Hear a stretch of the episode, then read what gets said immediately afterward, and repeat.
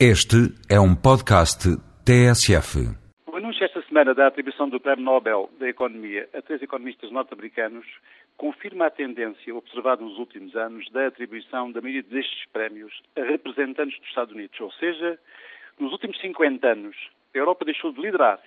a favor dos Estados Unidos a atribuição destes galardões em consequência da melhor compreensão da sociedade norte-americana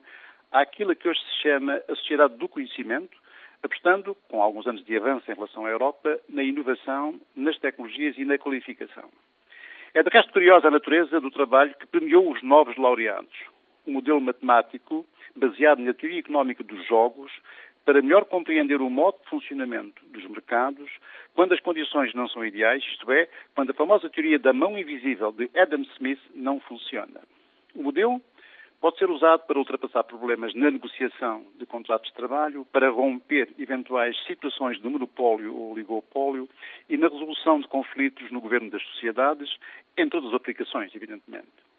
Mas, além de curiosa, a atribuição do Prémio Nobel da Economia de 2007 é também relevante por duas razões. A primeira, como aconteceu de resto no ano passado com a atribuição do Prémio Nobel da Paz ao economista do Banco Grameen do Bangladesh, professor Muhammad Yunus,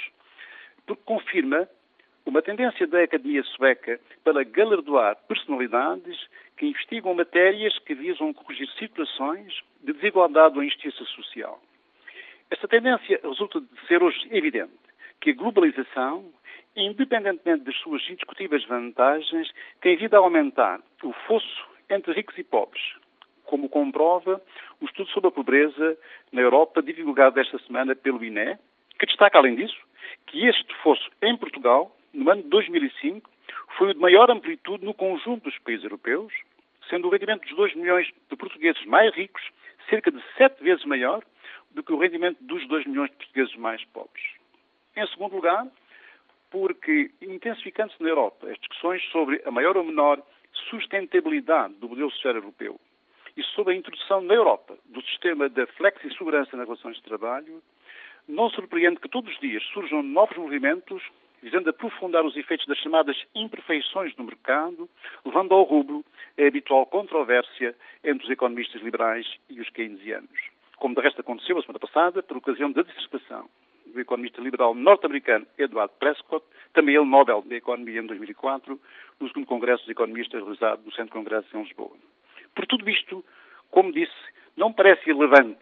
a tendência que se vê manifestando de atribuir prémios Nobel a personalidades que abordam questões de natureza social e também ambiental.